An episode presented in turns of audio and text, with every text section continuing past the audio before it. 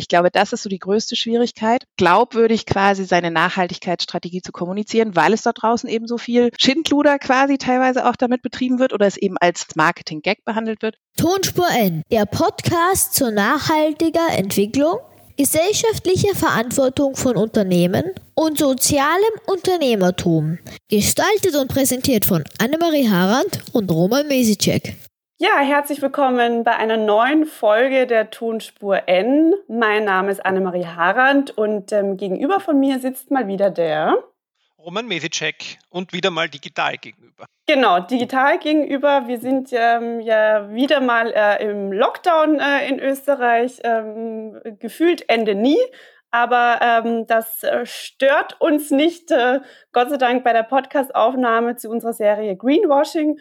Und äh, wir haben heute wieder einen ganz äh, spannenden Gast. Und wir freuen uns sehr auf ein Gespräch mit Christina Müller. Und ähm, Christina Müller ist ähm, die Leitung von der Öffentlichkeitsarbeit bei Innocent und wir sagen Hallo Christina. Hallo Annemarie und hallo Roman. Hallo, schön, dass du bei uns bist. Hi.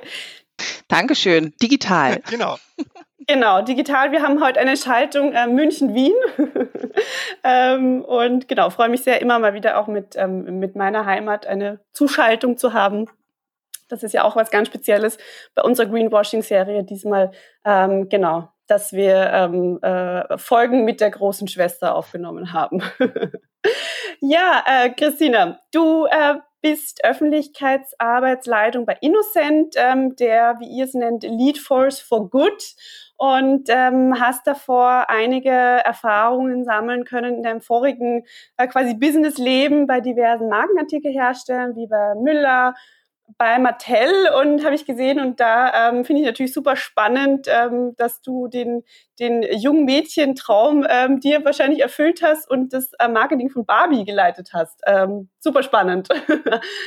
Es war definitiv ein schöner Traum. Pantone 219C ist bis heute mein Lieblingsprodukt. Leider habe ich keine Tochter. Das ist so ein bisschen, ich, äh, ja, mein Sohn kann damit nicht so viel anfangen. Aber sollte ich irgendwann mal ein äh, Mädel hier im Haushalt haben, Pantone 219c, das wird's werden. ja, oder äh, vielleicht dir selbst erfüllen nochmal äh, in diversen Wandfarben. Oh, ich habe, ich habe, ich habe 20 Barbies zu Hause aus meiner Zeit von Mattel. Also ähm, die sind zwar nicht aufgebaut, aber äh, das sind so diverse Puppen, die ich irgendwann mal mitgenommen habe, weil aus verschiedenen Projekten heraus. Genau. Ja, die bekommen sicher auch nochmal einen Sammlerwert, äh, wahrscheinlich. Wer weiß, das ist mein, meine Alterssicherung oder sowas. genau. Ja, ähm, dann spannen wir mal den Bogen von äh, Pink äh, Pantone in, in Richtung Grün. Ähm, Du bist ja auch für das Thema Nachhaltigkeit ähm, jetzt auch bei Innocent ähm, zuständig und ähm, ich nehme mal an, dass ihr auch das Thema äh, Greenwashing über diverse Kanäle auch immer mal wieder äh, am Tisch habt oder ähm, dass, dass dir durch eure Kommunikation, ähm, dass ihr auch da immer mal wieder im Fokus steht. Äh, was ist denn da so deine, ähm, deine Meinung zu dem Thema oder auch deine Erfahrungen ähm, bei euch, was vielleicht auch gewisse sensible Themen sind ähm, für ähm, Kundinnen und Konsumentinnen von euch? Mm. Also bei uns ist das Thema Greenwashing eher, glaube ich, aus anderer Sicht her sehr interessant, ähm, weil es ist natürlich so, wir tun sehr viel im Bereich ähm, Nachhaltigkeit und das haben wir auch schon immer getan und ich glaube, das ist auch der wichtigste Punkt, um nicht im Greenwashing zu landen. Man darf es nicht aus Marketinggründen heraus machen, dass man sich für verschiedene Themen interessiert, sondern ähm, als Unternehmen hat man generell einfach eine Verantwortung, sich nicht nur für seinen Gewinn zu interessieren, sondern quasi auch für die Welt außenrum. Ähm, und das behaupte ich zumindest oder weiß ich auch, macht Innocent schon sehr lange, also seitdem es Innocent gibt.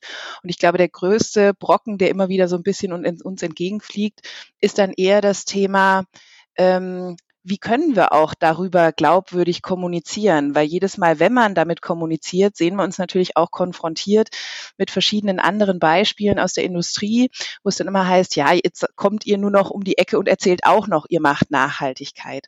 Aber dass es effektiv eben nicht so ist, dass wir das gestern erfunden haben, weil es gerade ein ein Thema ist, was marketingseitig en vogue ist, sondern etwas ist, was das Unternehmen schon immer interessiert hat. Da ist es sehr schwer, den Bogen manchmal zu finden, zu sagen, hey Leute, das ist ehrlich gesagt nichts, was wir jetzt aus Marketing-Gag-Gesichtspunkten machen, sondern das ist ein Thema, was uns wirklich am Herzen liegt. Ähm, und ich glaube, das ist so ein bisschen die Schwierigkeit, dass es mittlerweile ein sehr großes Thema geworden ist, was man auch sieht, was für den Konsumenten sehr relevant geworden ist mittlerweile und es vor allen Dingen schwierig ist, darüber glaubwürdig zu kommunizieren, weil es eben so viele mittlerweile machen. Ja. Jetzt könnte ich natürlich dann die Historie von über 10 bis 15 Jahren Innocent Nachhaltigkeitsstrategie immer darlegen, aber da hört mir dann am Schluss keiner mehr zu, wenn ich dann irgendwann mal beim Punkt angekommen bin, wo hat alles angefangen. Und ähm, ich glaube, das ist so die größte Schwierigkeit äh, wie ich finde, glaubwürdig quasi seine Nachhaltigkeitsstrategie zu kommunizieren, weil es da draußen eben so viel Schindluder quasi teilweise auch damit betrieben wird oder es eben als als Marketing-Gag behandelt wird.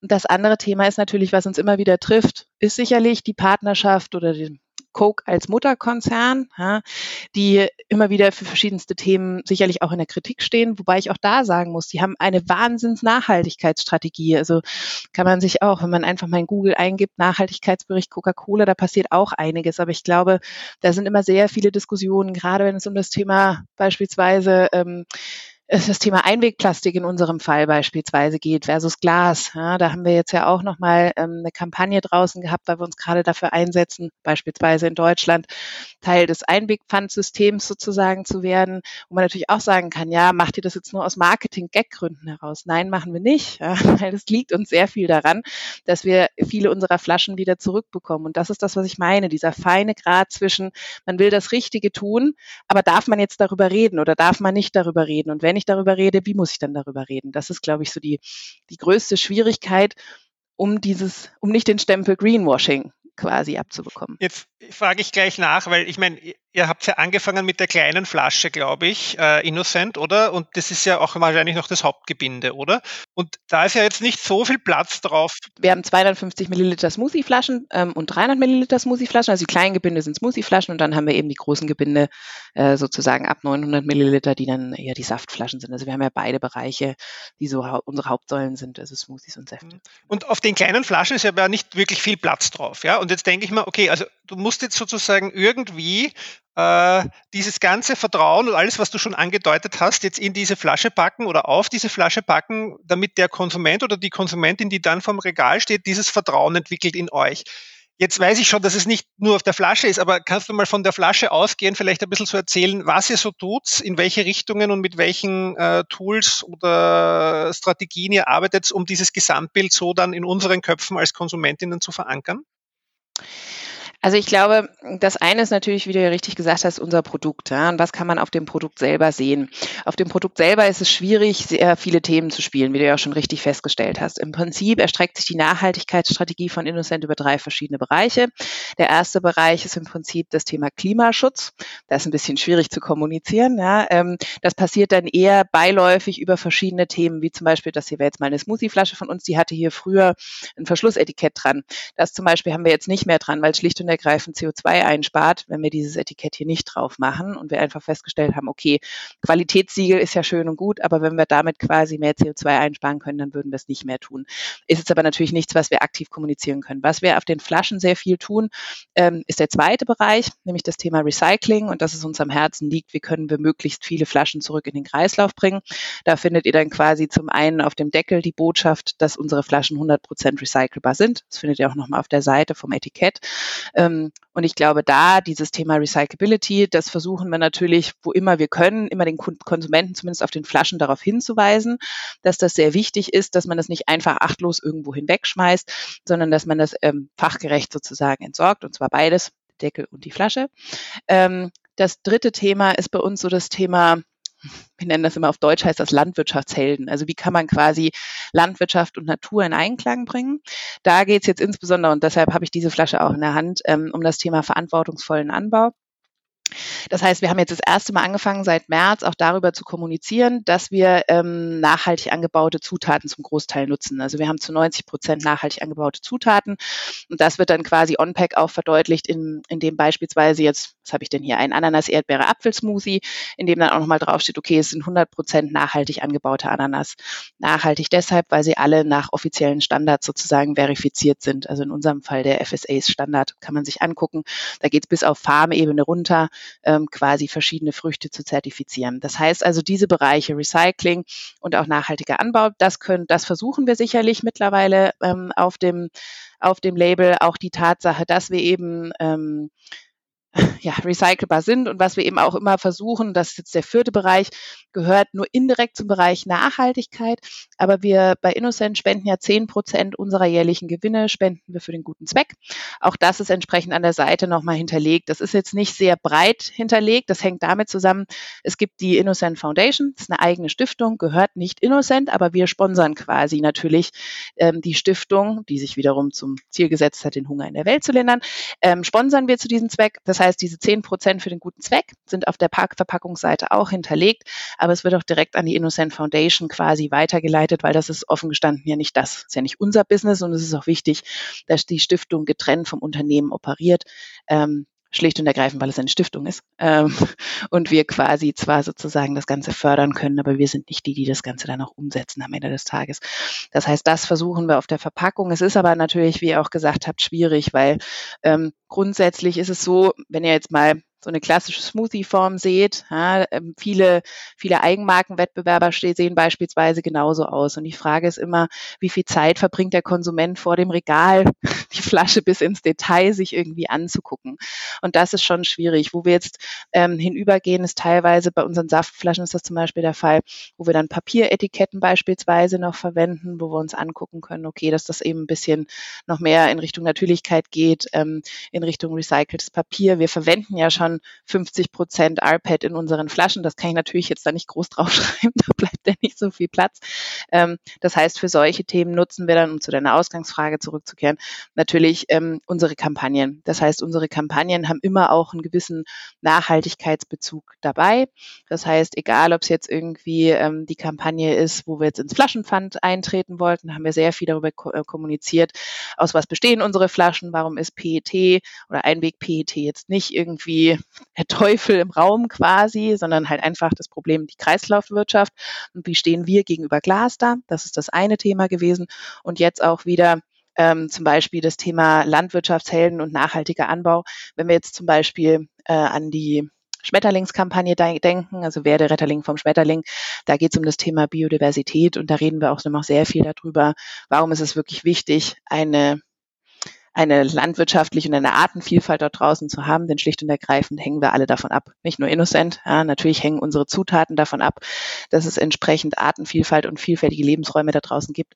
Aber ohne Artenvielfalt äh, haben wir auch ganz schön Schwierigkeiten, dem Klimawandel zu begegnen. Und das versuchen wir auch immer wieder ein bisschen klar zu machen, dass das nicht einfach nur ein Marketing-Gag ist, sondern am Ende des Tages hängt all unser Leben und auch das des Planeten davon ab. Und das ist, glaube ich, immer so das Wichtige, was man ein bisschen im, im Blick mhm. haben muss.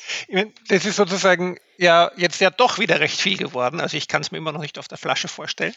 Ähm, aber ich glaube, ich meine, das ja, Produkt spricht natürlich auch für sich äh, wahrscheinlich ein bisschen, ja, oder? Ich meine, ich denke mal, ich meine, ganz viel kommuniziert sie ja, also das ist ja wahrscheinlich, oder ich stelle mir das so vor, ähm, also wenn ich trinke, ich habe jetzt auch voll den Guster bekommen, äh, aber habe natürlich keins jetzt da neben mir stehen ähm, ist natürlich das Produkt in itself auch sein Botschafter. Ja, es muss natürlich schmecken und es muss vielleicht auch diese ganze Vielfalt, die du so jetzt da geschildert hast, auch äh, irgendwie auch ankommen dann bei dem, der es trinkt, oder? Das schon. Und das ist aber genau die Schwierigkeit, ne, von der ich sprach. Es ist halt, wir sind in anderen Ländern, also zum Beispiel ähm, es ist auch so, dass wir beispielsweise in England sind wir sehr bekannt dafür, dass wir eine sehr nachhaltige Marke sind. Das zu transportieren braucht halt sehr viel Zeit und auch sehr viel Kommunikation wahrscheinlich mit dem Konsumenten. Ähm, und ich glaube, da sind wir noch nicht da, wo wir wahrscheinlich hinwollen, ja, weil natürlich man sieht auf den ersten Blick, es gibt die, die sich damit beschäftigen und ähm, die, die wissen auch, was wir in verschiedensten Bereichen tun. Die schätzen auch sehr viele der Aktivitäten. Aber es gibt natürlich auch das Gros an, an Leuten, die gehen schlicht und ergreifend einkaufen im Supermarkt, ja, und dann ist es nun mal so, und das ist eine Historie, da komme ich dann zu meinen Erlebnissen aus der Milchindustrie zurück. Das Thema Glas versus Plastik ist ein, ist ein historisches Thema, was wir effektiv ähm, in Europa und in Deutschland haben. Denn es ist ähm, so, ich weiß nicht, inwiefern das bekannt ist, aber früher ähm, äh, Joghurts beispielsweise hat man ja früher nicht in, in Plastikbechern gekauft, sondern Joghurt gab es damals in Glasbehältern. Die hat man halt noch zurückgegeben. Das ist heute vielleicht nicht mehr so, ja. Aber seitdem ist Glas beispielsweise sehr stark mit dem Thema Frische und auch mit dem Thema Nachhaltigkeit verbunden, weil das ist ja etwas, was es schon zu Omas, Uromas und keine Ahnung, wie weit man zurückgehen kann, Zeiten schon gab. Und ich glaube, das ist so ein bisschen das, was dem noch immer hinterher hängt quasi. Ähm, das Image sozusagen, mit dem wir ja auch ähm, immer ein bisschen zu kämpfen haben. Inwiefern ist Plastik oder APET äh, schlechter, besser oder wie auch immer als das Thema Einwegglas? Und das sind aber historisch gewachsene Thematiken, die da einfach ähm, sind. Ähm, die es nicht so einfach zum Schiffen geht. Jetzt nur ein Kommentar, aber ich bin sicher, die Annemarie hat auch schon wieder mal eine Frage. Aber das finde ich wirklich interessant, weil ich hätte ja eher gedacht, dass ihr euch viel mehr damit beschäftigt, jetzt auch in der öffentlichen Wahrnehmung oder bei dem, was ihr zurückgespielt bekommt als Feedback mit der Lieferkette. Also ist es jetzt wirklich die, die Erdbeere Bio und die Ananas das und das? Aber das überrascht mich jetzt wirklich, dass das große Thema die Verpackung ist eigentlich, ja. Aber interessant. Ja, also in unserem Fall ist es immer wieder die Verpackung. Ja, ja. Ja, also hätte ich jetzt auch so ein Gefühl gehabt, weil natürlich das ist das, was man, ja, was, was man sieht ja, und was man in der Hand hat. Und, und ich meine, gerade diese Diskussion hat ja die letzten Jahre ähm, ja wieder irrsinnig an Fahrt aufgenommen. Also in Deutschland ja noch viel mehr als in Österreich. Ähm, da fängt es ja jetzt erst langsam wieder an, habe ich so das Gefühl, aber das ist eine, eine andere Welt hier, ähm, was das betrifft.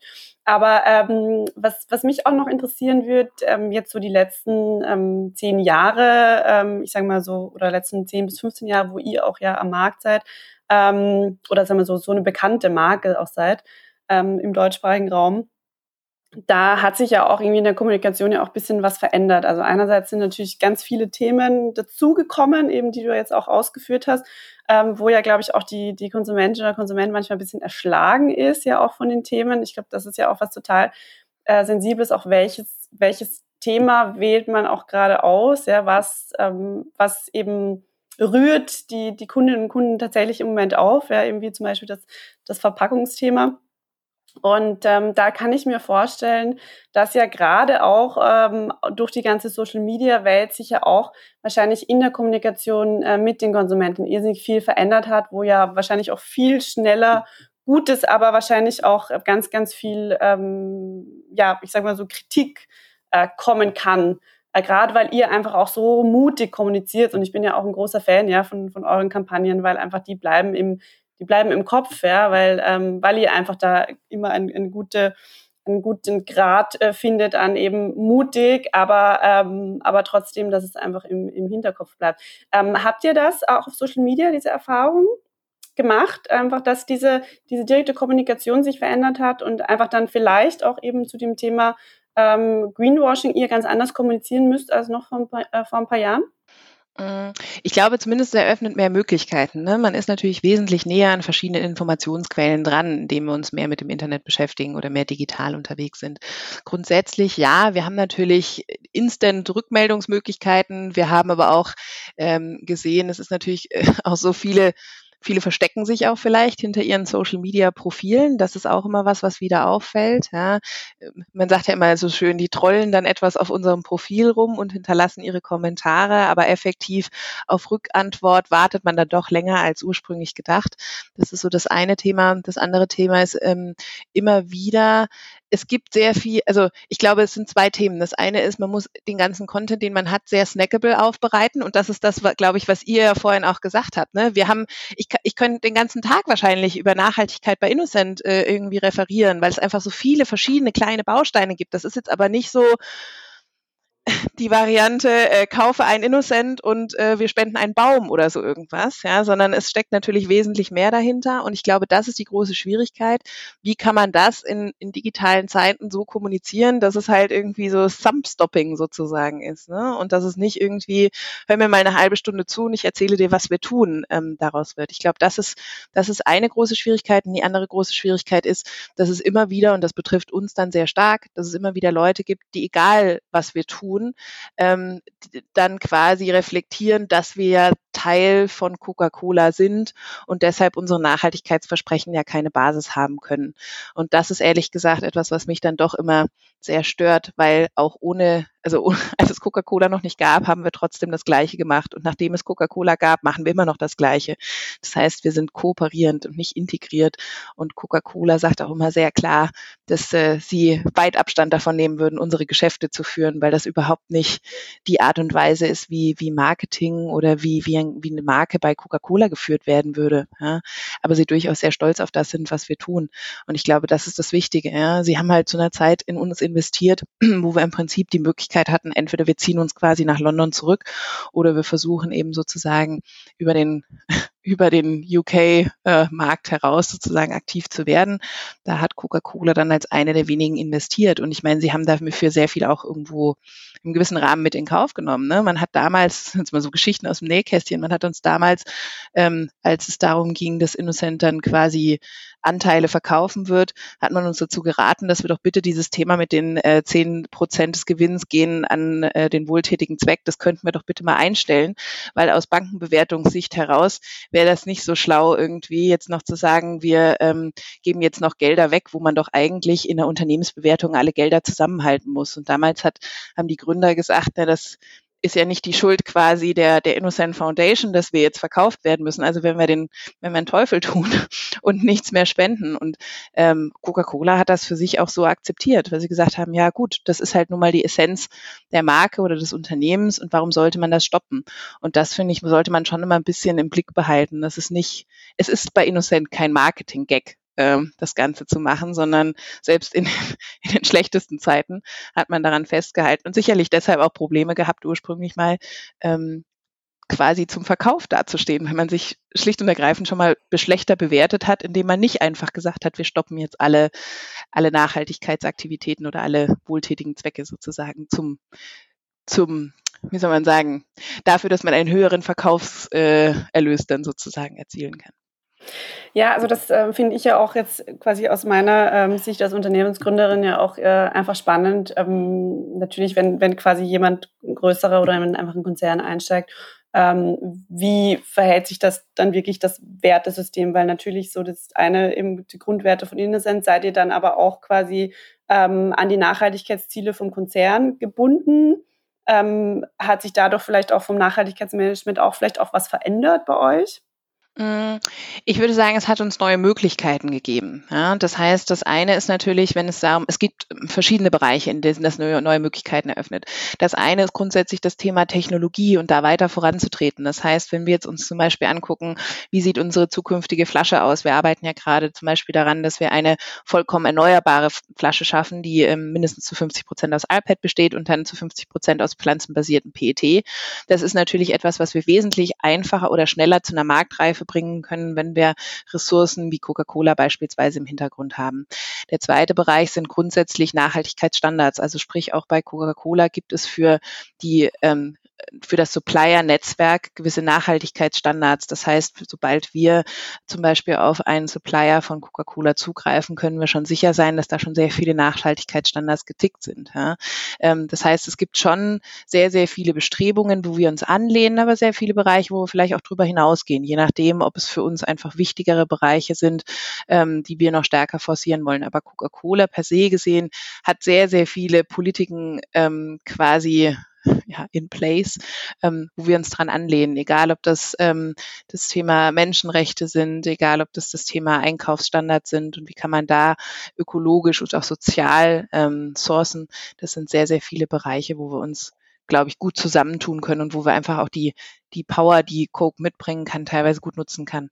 Ähm, man darf auch nicht vergessen, eine Muttergesellschaft wie Coca-Cola hat sehr häufig auch andere Zugänge ähm, in verschiedenen Foren. Es ist einfach eine, Höhe, eine größere Stimme und wir nutzen es teilweise, glaube ich, einfach ein bisschen als Multiplikator.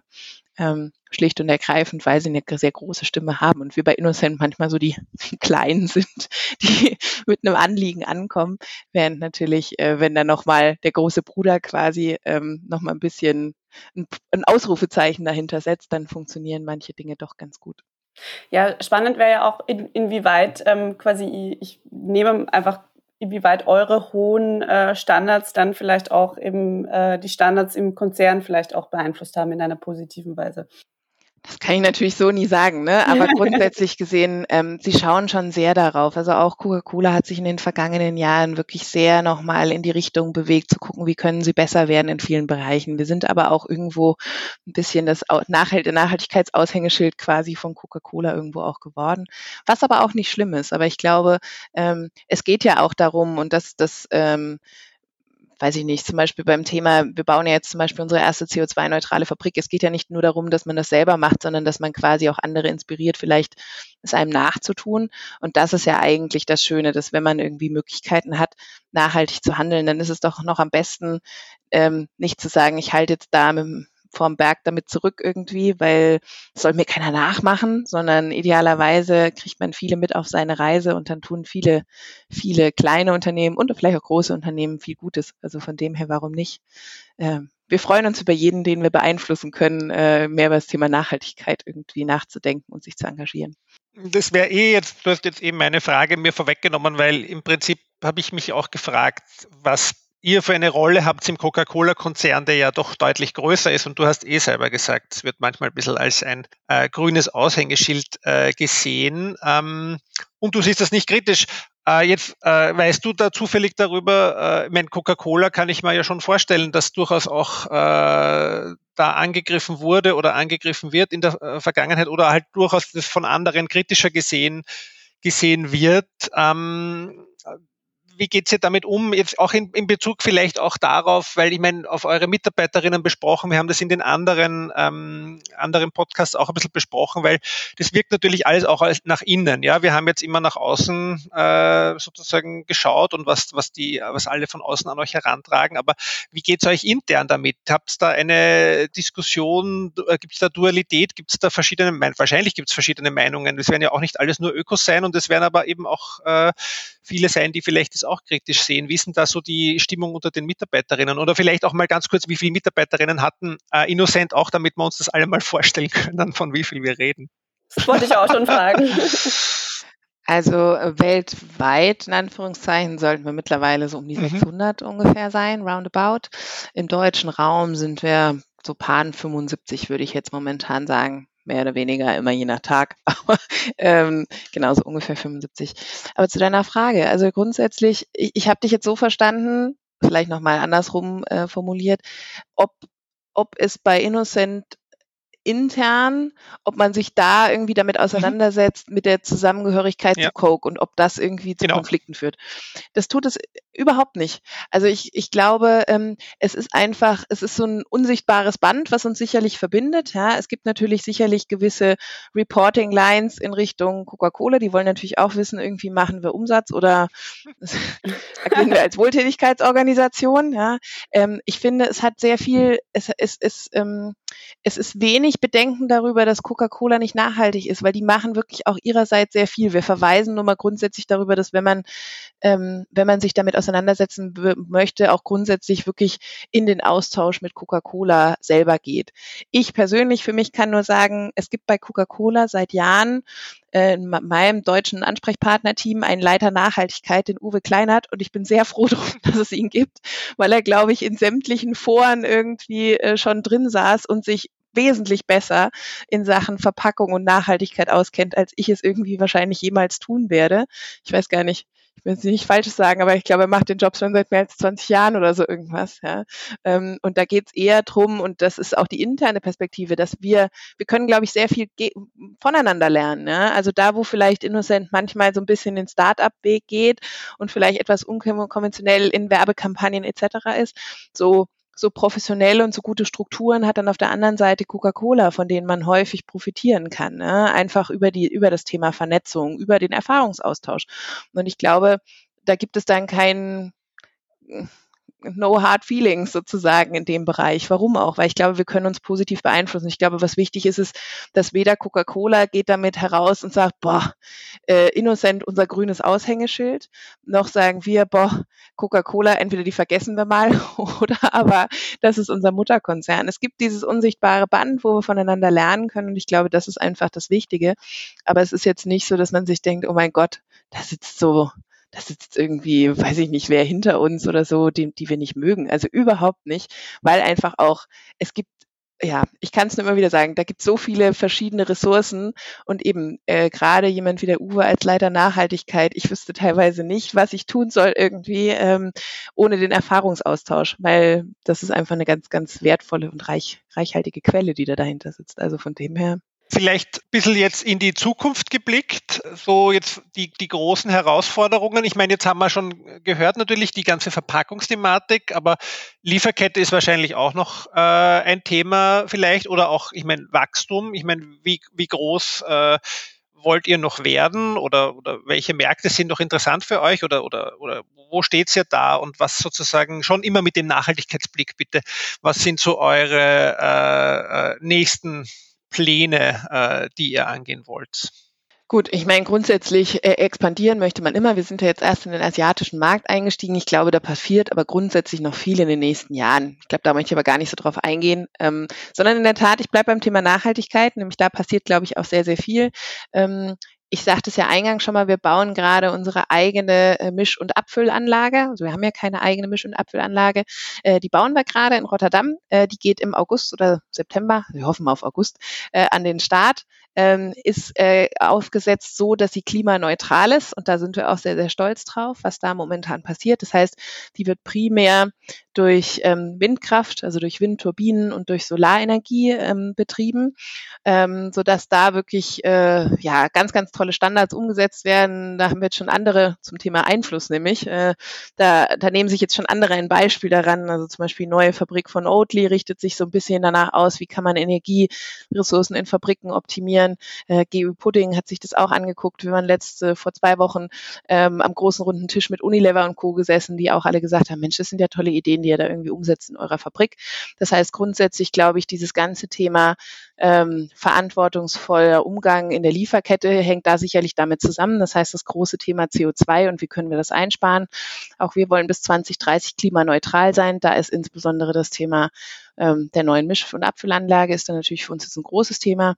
Zweites großes Thema, was uns jetzt erwartet, ist das Thema Flaschenpfand, gerade in Deutschland und auch in Finnland, wo es momentan darum geht, dass eben ähm, ja, äh, Frucht- und Gemüsesäfte entsprechend in das Pfandsystem integriert werden können. Das sind jetzt die großen Blöcke, ähm, wo wir natürlich ja, sehnlichst drauf warten, in Deutschland, jetzt auch in Finnland oder auch ähm, in Österreich, wo wir uns jetzt beispielsweise der Recycle-Mich-Initiative angeschlossen haben. Also da diese ganzen Themen, das einfach wirklich noch mal weiter in den Vordergrund zu stellen. Das heißt, was wir jetzt gerade versuchen, ist einfach wirklich noch mehr über das Thema Nachhaltigkeit zu sprechen, auch wenn es manchmal nicht so einfach ist. Ja, wie findet man da die richtige Tonalität? Aber da dann vor allen Dingen andere dafür zu begeistern, ist ebenso quasi zu tun. Und ich glaube, das ist so eigentlich der große Fokus, den Innocent ähm, gerade verfolgt. Nicht einfach, wir verkaufen nicht einfach nur irgendwie witzig Produkte. Das war vielleicht in der Vergangenheit, hat man uns manchmal gesagt, wir sind so ein bisschen wie Teletubbyland oder so irgendwas. Ja? ähm, sondern dass es eigentlich darum geht, ähm, eben das wirtschaftliche Handel dafür zu nutzen, Gutes zu tun. Da kann ich auch nur sagen, guckt euch das Thema B Corp mal an. Wir sind eine B Corp, aber ganz viele andere sind auch eine B Corp, wie zum Beispiel Patagonia, Soul Bottle etc., die alle so ein bisschen der Gedanke eint, ähm, ja, wirtschaftlich nachhaltig zu handeln. Und ähm, ich glaube, das ist so ein bisschen die Zukunft, in die es jetzt geht und was uns jetzt als Innocent auch sehr am Herzen liegt, dass man da einfach mh, hm, ja, seine wirtschaftlichen Kräfte für was Sinnvolleres einsetzt, als einfach nur Gewinne zu maximieren. Deshalb kann ich noch nicht mal sagen, ist es jetzt das Ziel, irgendwie in Asien noch weiter reinzugehen oder, weiß ich nicht, nach Russland zu expandieren. Das sind momentan gar nicht mal so die nahen Ziele, sondern die, die nahen Ziele irgendwie so im eins bis fünf Jahreshorizont ist eher, wie kann man den Unterschied quasi machen zu dem, was es momentan da draußen gibt. Weil es gibt ein paar dringendere Ziele, wie den Klimawandel aufzuhalten oder für Recycling zu sorgen, als jetzt einfach nur zu sagen, wie können wir noch mehr Geld machen. Ich meine, jetzt nur verkürzt nochmal auch gefragt, würdest du sagen, dass äh, das Unternehmen da im, im Prinzip gesellschaftspolitisch äh, aktiv ist oder sozusagen aktiv mitgestalten wird? Siehst du das so? Ich hoffe es, ja. Also ich hoffe, dass wir da, glaube ich, die richtige Tonalität finden, das zu tun. Ja? Und dass es halt eben kein Greenwashing ist. Ähm, und das, glaube ich, wird das Spannende werden, dass das auch nicht so wahrgenommen wird. Ja, spannend. Also ähm, die Erwartungen sind jetzt äh, gleich mal noch mal höher gestellt von dir, Christine. Wir freuen uns, ähm, das weiter ein bisschen zu beobachten, was bei euch los ist. Und ähm, ja, toller Einblick. Vielen Dank von unserer Seite. Ja, bitteschön. Ja, ich freue mich aufs Beobachten und ich freue mich jetzt auf meinen Innocent Smoothie, den ich jetzt dann einkaufen gehe. ich habe jetzt so einen Guster bekommen die ganze Zeit. Das ist ein Wahnsinn. Ja. Dafür haben wir gesprochen. so, vielen Dank. Ja, bitte, bitte. Habt einen schönen Tag. Ja, danke. Tschüss. Ciao. Tschüss. Das war wieder eine Folge unseres Podcasts Tonspur ein. Und während wir jetzt alle unseren Innocent-Drink schlürfen, können wir alle bisherigen Folgen unseres Podcasts auf der Webseite www.tonspur-n.eu nachhören oder auf der Plattform Soundcloud. Abonnieren könnt ihr den Podcast zum Beispiel auf Apple Podcasts. Wir freuen uns dort auch über positive Bewertungen und Kommentare.